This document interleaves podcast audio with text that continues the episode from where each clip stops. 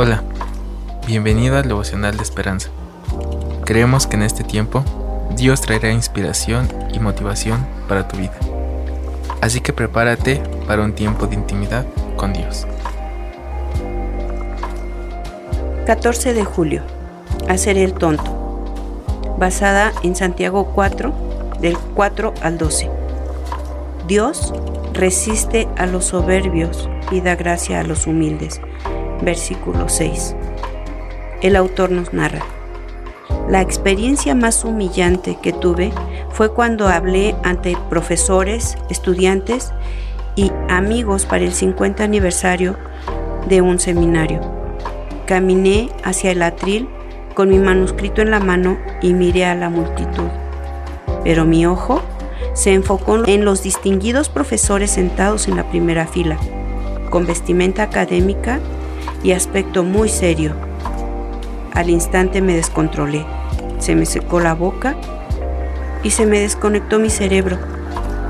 Tartamudeé las primeras frases y luego comencé a improvisar. Como no tenía idea de dónde iba en el discurso, empecé a dar vuelta las hojas frenéticamente, mientras decía una serie de tonterías que dejaron perplejos a todos. De alguna manera terminé. Volví a mi asiento y miré al piso. Me quería morir. Sin embargo, aprendí que la humillación puede ser buena si lleva a la humildad, porque esta es la llave que abre el corazón de Dios. La Biblia dice, Dios resiste a los soberbios y da gracia a los humildes. En Santiago 4:6. Él derrama gracia sobre los humildes dijo, miraré a aquel que es pobre y humilde en espíritu y que tiembla a mi palabra. Isaías 66.2. Al humillarnos delante de Dios, Él nos exalta. Santiago 4.10. La humillación y la vergüenza pueden acercarnos a Dios para que Él nos moldee. Cuando caemos, hemos caído en sus manos.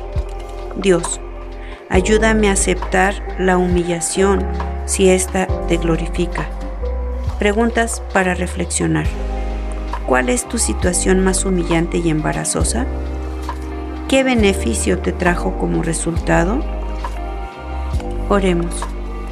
Papito amado, yo te ruego, Señor, que cada día, Padre mío, pueda yo caer en humildad y en humillación delante de tu mano, Padre, que pueda reconocer cuál es el, verdadero eh, estado de, de, mi vida, que pueda reconocer, Señor, que cada cosa que puedo hacer, que cada cosa que puedo ejecutar, Señor, es gracias a tu misericordia, gracias a tu gracia, que si vivo, Señor, vivo por ti, para ti, papito amado, y que deje el orgullo y la soberbia de lado, Padre, que pueda seguir moldeando mi carácter y mi corazón, Señor. Que cada día yo pueda reflejar más tu carácter. Ayúdame, Señor, a, a, poder ser empática con aquellos, bendito Dios, que a veces son humillados. Que pueda tener de ellos misericordia y amarlos como tú me amas y tienes misericordia de mí.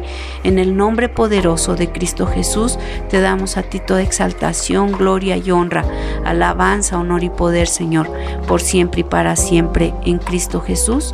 Amén. Esperamos que hayas pasado un tiempo agradable bajo el propósito de Dios. Te invitamos a que puedas compartir este podcast con tus familiares y amigos para que sea de bendición a su vida. Puedes seguirnos en Facebook, Instagram y YouTube como Esperanza. Hasta mañana.